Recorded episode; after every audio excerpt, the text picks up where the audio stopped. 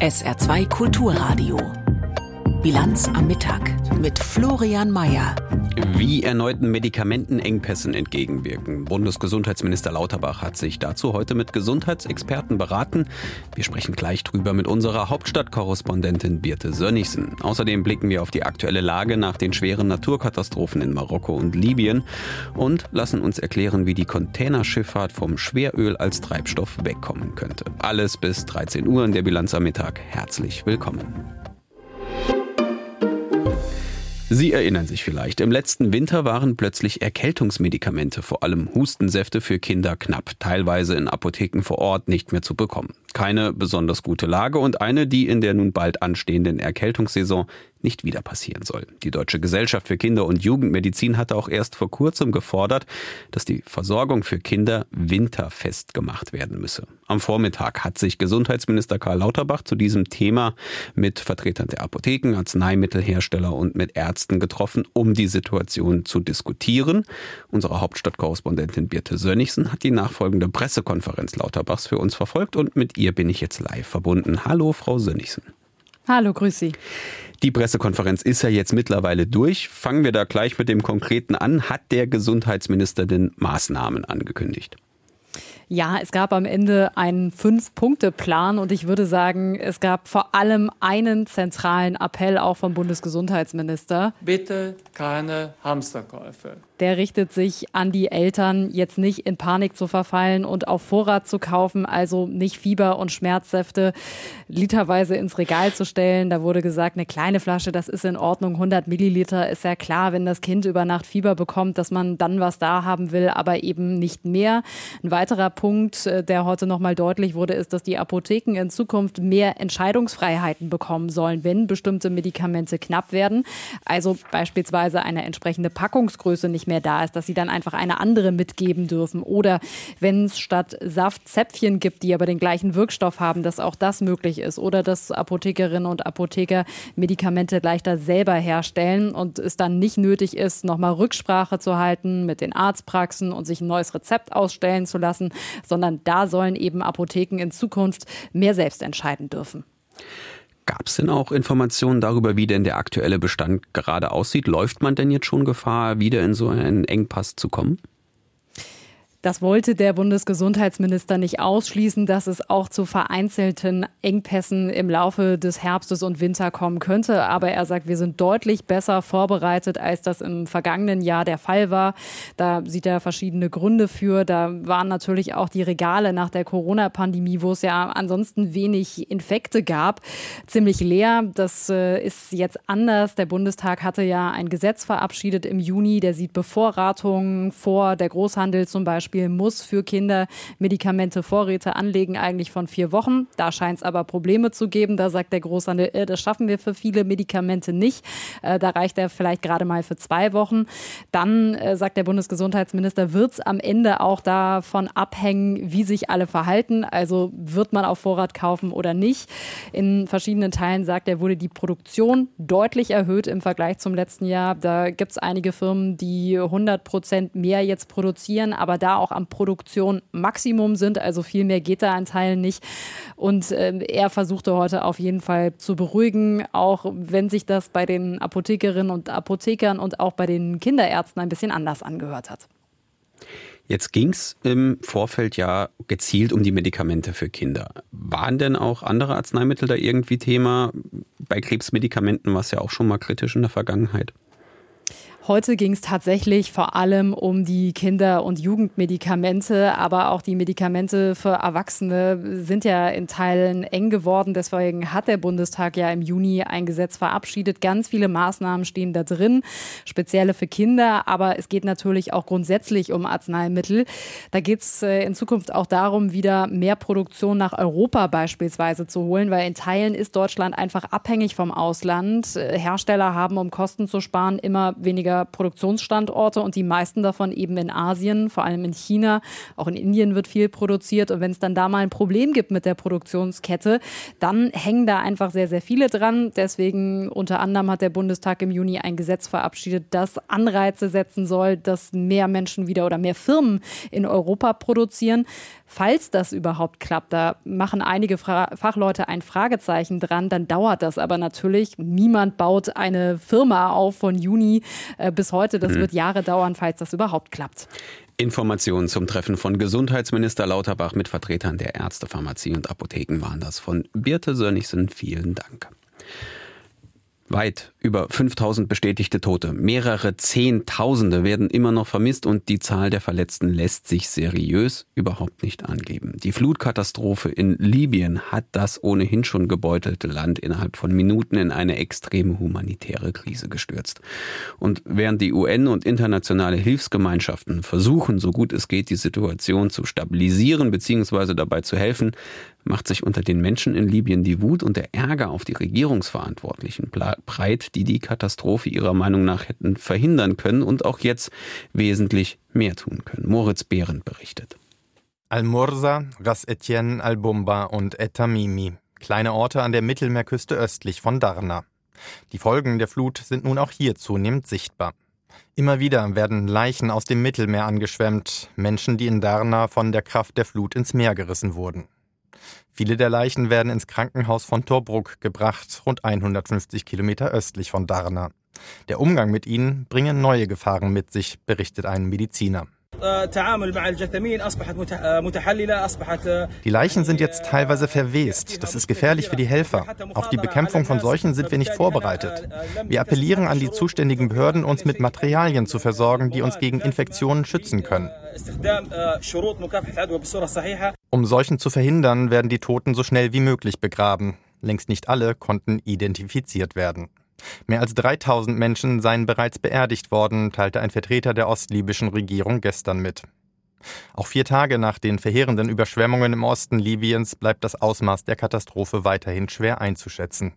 Satellitenbilder von Darna zeigen, dort wo vor der Flut noch Häuser in der Nähe des Flussbettes standen, ist jetzt nur noch eine Schneise der Zerstörung zu sehen.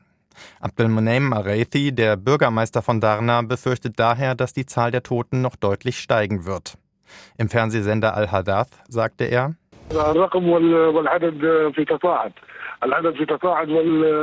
wir erwarten eine große Zahl an Opfern. Wir rechnen mit 18.000 bis 20.000 Toten. Diese Schätzung beruht auf der Zahl der zerstörten Viertel und Wohnhäuser in Darna. Internationale Hilfe läuft jetzt an. Teams aus den Nachbarländern Ägypten und Tunesien sowie aus Katar, der Türkei und den Vereinigten Arabischen Emiraten sind im Katastrophengebiet eingetroffen. Das deutsche Technische Hilfswerk kündigte an, im Laufe des Tages Zelte, Feldbetten, Decken und Stromgeneratoren nach Dana zu liefern. Inzwischen haben die beiden konkurrierenden Regierungen zwar angekündigt, bei der Koordination der Hilfsmaßnahmen zusammenzuarbeiten, aber gerade in den ersten beiden Tagen nach der Flut gab es so gut wie keine Hilfe, beklagen Bewohner von Darna und auch aus den Nachbarstädten. Mohammed Younes Deifallah lebt in Susa, westlich von Darna. Auch in seiner Stadt hat Sturm Daniel heftige Zerstörungen angerichtet. Noch immer fehlt es am nötigsten, berichtet er. In unserem Viertel kam keine Hilfe an. Wir fordern die Behörden und die Führung der Armee auf, uns mit Wasser zu versorgen.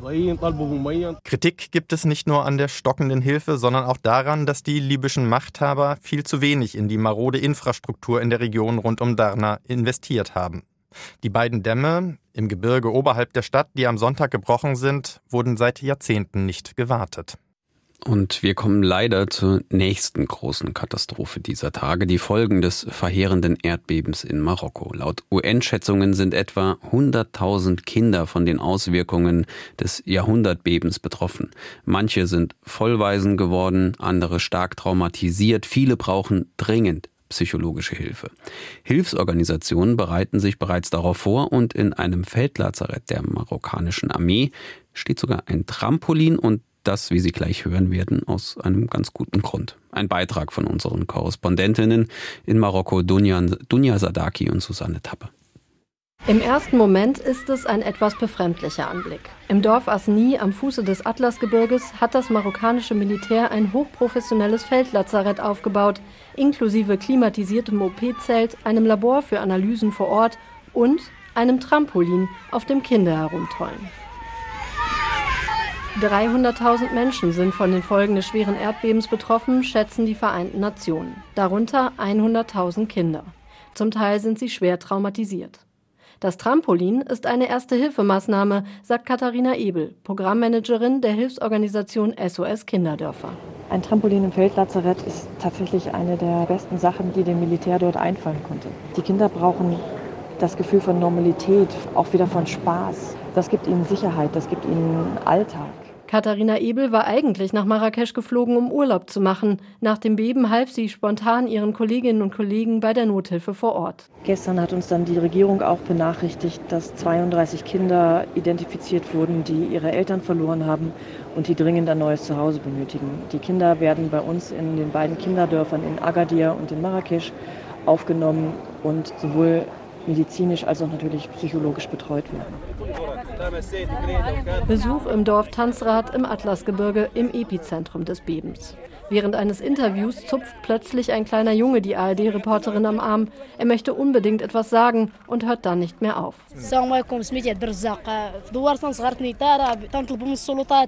Ich heiße Abdel Razak aus dem Dorf Tanzrad. Ich bitte den Staat, uns Zelte zu schicken. Wir sind nachts auf die Straße gerannt und konnten nichts sehen. Es gibt keine Zelte, denn die Zelte, die im Dorf Asni waren, sind alle weg. Wir bitten den Staat um Zelte für die Menschen hier, denn man hat uns Essen gebracht, aber wir haben keine Zelte, um darin zu schlafen.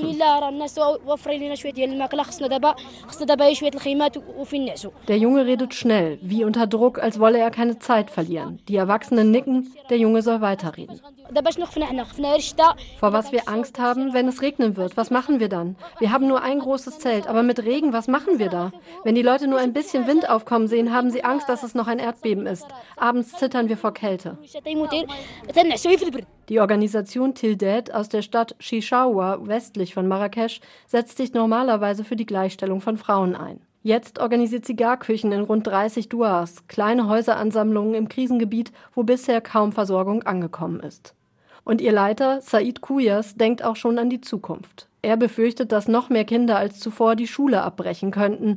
Denn auch in Kommunen, wo das Erdbeben keine schlimmen Schäden angerichtet hat, weigerten sich viele Kinder zur Schule zu gehen, weil sie immer noch Angst hätten, erzählt er. Äh, Wir, äh, der Verein Tildet, haben begonnen, Partner zu mobilisieren. Wir arbeiten mit Bildungsgewerkschaften und staatlichen Einrichtungen zusammen. Wir planen ein Programm, um mit Hilfe von Psychologen Lehrer fortzubilden.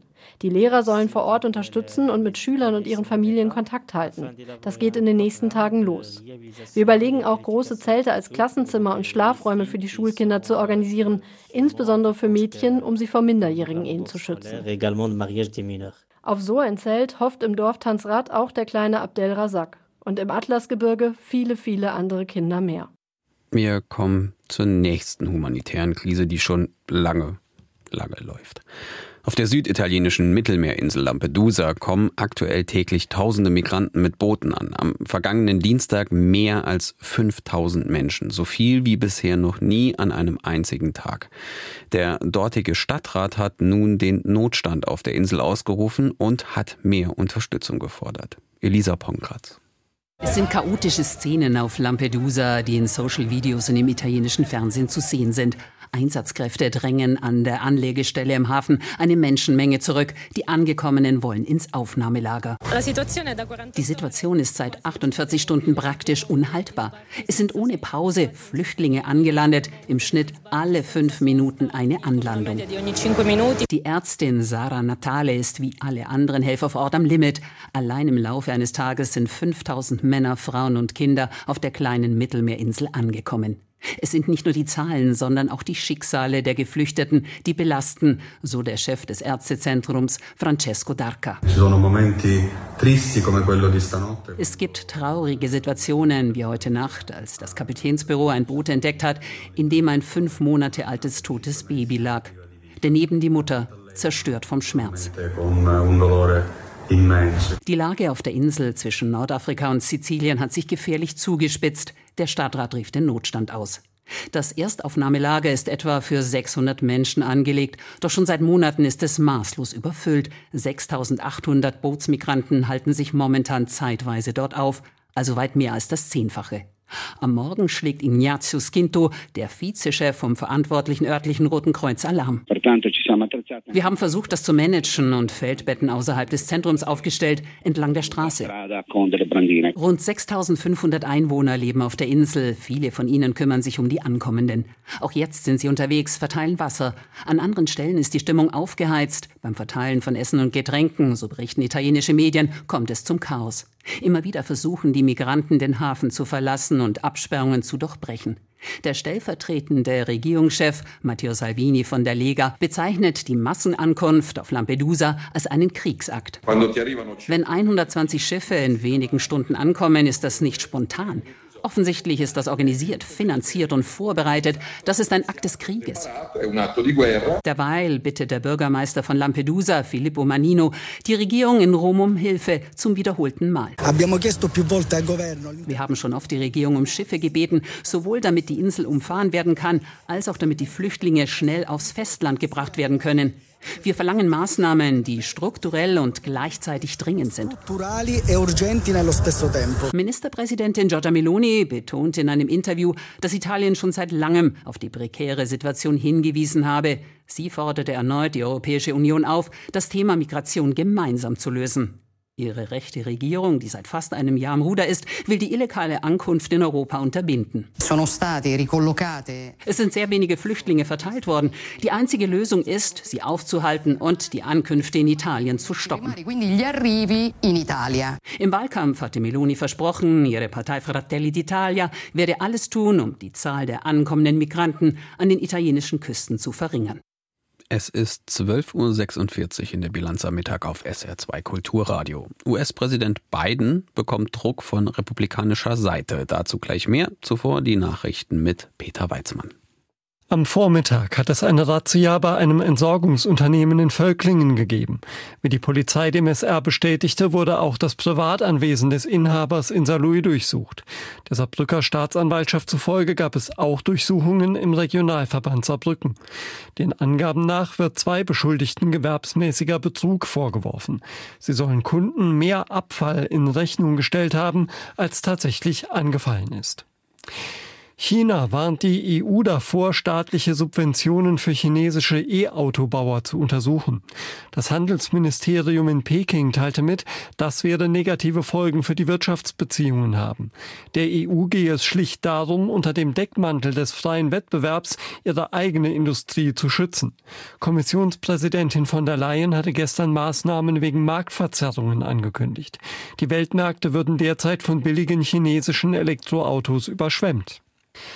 Der Generalbundesanwalt hat die Ermittlungen zu den mutmaßlich politisch motivierten Brandstiftungen an Bahnanlagen in Hamburg übernommen. Das hat ein Sprecher in Karlsruhe bestätigt. Die Generalbundesanwaltschaft ermittle seit gestern wegen Bildung einer kriminellen Vereinigung. Auf einer linken Internetplattform war ein Bekennerschreiben aufgetaucht. In der Nacht zum vergangenen Freitag hatten an drei Orten an Bahnstrecken in Hamburg Kabelschächte gebrannt. Zahlreiche Fernverkehrszüge zwischen Hamburg und Berlin fielen aus. Das Dillinger Unternehmen Pyrum plant den Bau einer Recyclinganlage in Griechenland. Die Anlage soll dem Unternehmen zufolge etwa 140 Kilometer nördlich von Athen errichtet werden. Dort sollen pro Jahr 20.000 Tonnen Altreifen recycelt werden. Das entspricht fast der Hälfte der jährlichen Gesamtmenge in Griechenland. Es handelt sich um das erste Projekt von Pyrum außerhalb Deutschlands. Mit der Technik von Pyrum können Altreifen in ihre ursprünglichen Bestandteile Gas, Öl und Koks zerlegt werden. Im Fall der getöteten 69-Jährigen aus Schiffweiler hat die Polizei einen Ermittlungserfolg erzielt. Ein Sprecher bestätigte dem SR, dass in der vergangenen Nacht ein 61-jähriger Mann festgenommen worden ist. Eine DNA-Spur habe zu dem Mann geführt. Die Leiche der Frau war vor einer Woche in Neunkirchen-Sinnertal gefunden worden. Wir kommen in die USA. Dort hatten die Republikaner Biden mit einem Amtsenthebungsverfahren bereits lange vor den Zwischenwahlen im vergangenen Jahr gedroht. Nachdem sie nach den Wahlen die Mehrheit im Repräsentantenhaus für sich entscheiden konnten, soll aus dieser Drohung jetzt eine ernste Absicht werden. Die Republikaner erhöhen damit den Druck auf den amtierenden Präsidenten und das gerade auch noch in Zeiten, in denen Bidens Umfragewerte ohnehin schon wieder im Keller sind. Aus Washington dazu Claudia Sarre. Noch mehr als 13 Monate bis zur nächsten Präsidentschaftswahl und die politische Schlammschlacht ist bereits in vollem Gange. Die Republikaner wollen ein Amtsenthebungsverfahren gegen US-Präsident Biden auf den Weg bringen, allerdings ohne Beweise, wie die Sprecherin des Weißen Hauses Karine Jean-Pierre betont. They have uh, spent all year investigating the president and uh, have turned up with no evidence. None. Es sei offensichtlich, dass es sich bei diesem Vorhaben nur um ein politisches Manöver handle, pflichtet auch der Demokrat Dick Durbin bei. Sogar viele Republikaner haben gesagt, dass es für ein Impeachment keine Beweise gibt. Und sie haben recht. Das Ganze ist ein Ablenkungsmanöver von McCarthy. Er bekommt im Kongress nichts hin. Noch nicht mal eine Mehrheit für den Haushalt, damit bei der Regierung die Lichter anbleiben. Tatsächlich hatten ultrarechte Republikaner wie Marjorie Taylor Greene oder Matt Gates enormen Druck ausgeübt auf den Sprecher des Repräsentantenhauses Kevin McCarthy, das Impeachment voranzutreiben. McCarthy hatte schließlich dem Druck nachgegeben, weil er auf ihre Stimmen angewiesen ist, vor allem jetzt, wo es um die Verabschiedung des Haushalts geht. Für Präsident Biden bedeutet ein drohendes Amtsenthebungsverfahren weiteres Ungemach. Selbst bei einer dünnen Beweislage könnte bei vielen Wählern der Eindruck hängen bleiben, dass er als Vizepräsident unter Obama vielleicht doch irgendwie in die Geschäftsbeziehungen seines Sohnes Hunter Biden in der Ukraine verwickelt war. Biden und sein Wahlkampfteam sind sich dieser Gefahr für sein ohnehin angekratztes Image sehr wohl bewusst. Da helfen auch unterstützende Beteuerungen von treuen Parteikolleginnen wie Elizabeth Warren, Senatorin aus Massachusetts, wenig. Sie sagte auf CNN, President Biden is doing Präsident Biden macht seinen Job. Dies hier ist nur ein weiteres Beispiel von einer Handvoll Extremisten im Kongress, die die gesamte Partei dominieren. Klar ist schon jetzt, dass das Thema Hunter Biden für Monate im Zentrum der Öffentlichkeit stehen wird. Die Korruptionsvorwürfe werden den Wahlkampf dominieren und Biden unter Druck setzen. Und das, wo seine Popularitätswerte derzeit ohnehin mehr als mäßig sind, so der Historiker Julian Salazar von der Princeton Universität auf NPR.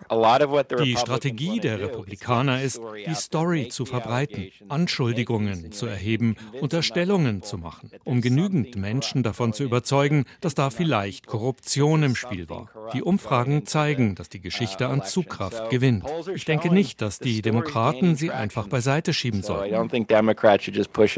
Im Weißen Haus feilt man unterdessen mit Hochdruck an einer Verteidigungsstrategie. Bidens gelegentliches verbales Straucheln trägt nicht unbedingt zur Verbesserung seines Standings bei. Laut einer neuen Umfrage finden zwei Drittel der US-Bevölkerung, dass Biden zu alt sei, um nochmal anzutreten.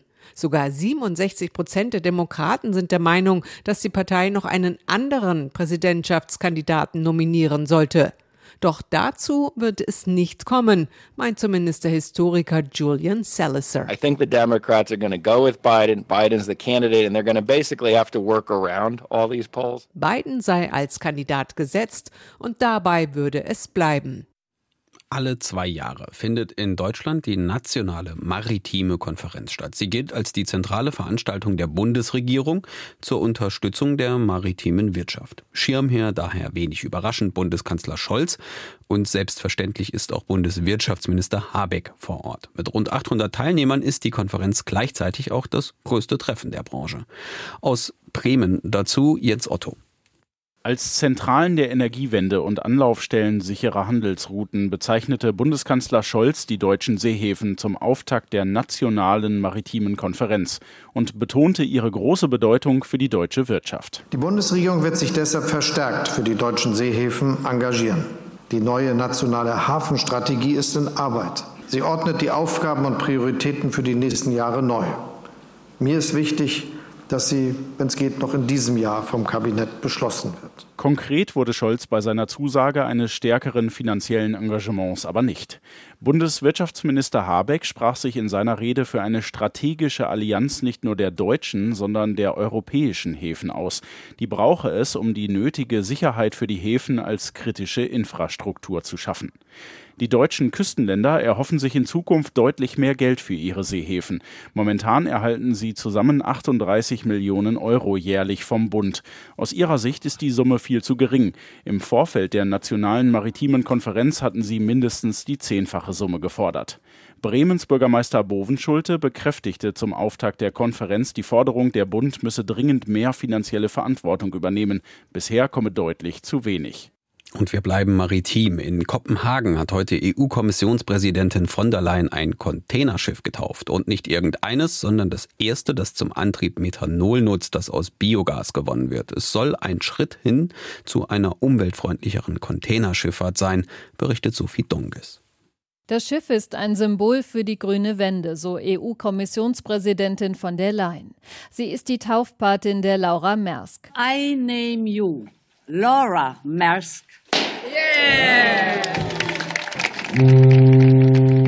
Künftig soll das Containerschiff Waren im Ostseeraum transportieren und nach Angaben der dänischen Reederei dabei ausschließlich mit grünem Methanol betrieben werden. In diesem Fall wird Methanol aus Biogas gewonnen, was wiederum aus den Abfällen von Mülldeponien stammt. Die Reederei selbst und Experten weisen darauf hin, dass derzeit noch keine ausreichende Infrastruktur für die Methanolproduktion vorhanden ist. Deshalb ist dieser Typ Schiff auch mit einer Art Hybridmotor ausgestattet und kann auf Dieselbetrieb umschalten. Die internationale Schifffahrt ist verantwortlich für rund drei Prozent des globalen Treibstoffausstoßes. 90 Prozent des weltweiten Warenhandels werden per Schiff abgewickelt. Und zum Schluss noch die Wetteraussichten. Es bleibt heute leicht bewölkt, aber durchweg trocken mit Temperaturen zwischen maximal 20 bis 24 Grad. In der Nacht kühlt es dann auf 13 bis 8 Grad ab. Der Freitag startet mit ein wenig Nebel, danach gibt's viel Sonne und nur ein paar dünne oder lockere Wolken, die Höchstwerte bei 22 bis 26 Grad. Das war die Bilanz am Mittag mit Florian Mayer am Mikrofon. Danke fürs Zuhören. Hier folgt die Auslandspresseschau und danach bringt sie Sally Charell Delin durch den Nachmittag auf SR2 Kulturradio. Dabei viel Vergnügen. Tschüss. SR2 Kulturradio. Auslandspresseschau. Im Europaparlament hat Kommissionspräsidentin von der Leyen gestern die jährliche Rede zur Lage der EU gehalten. Zum letzten Mal in dieser Legislaturperiode, bevor das Parlament im nächsten Jahr neu gewählt wird. Der Volkskrant aus den Niederlanden bilanziert von der Leyens Amtszeit. Von dem Programm, mit dem sie 2019 mit knapper Mehrheit von den Abgeordneten gewählt wurde, seien 90 Prozent umgesetzt worden, sagt sie. Der wissenschaftliche Dienst des EU-Parlaments schätzt die Zahl niedriger ein, bei rund 60 Prozent. Aber Fakt ist, dass von der Leyen von links bis rechts gelobt wurde. Der Green Deal, die Beschaffung von Impfstoffen, der 750 Milliarden Euro schwere europäische Konjunkturfonds, die gemeinsame Gasbeschaffung, die Waffenfinanzierung für die Ukraine, die größere geopolitische Rolle der Union. Das sind Errungenschaften, mit denen sie ihre Vorgänger blass aussehen lässt. Die Zeitung Modjor Nemzet aus Ungarn reagiert dagegen enttäuscht auf von der Leyens Rede. Sie war an Themen reich und an Lösungen arm, besonders im Hinblick auf jene Probleme wie zum Beispiel die Migration, bei denen Europa wenig zustande bringt und bei denen es das gefährdet, was viele von uns als unser zivilisatorisches Erbe betrachten.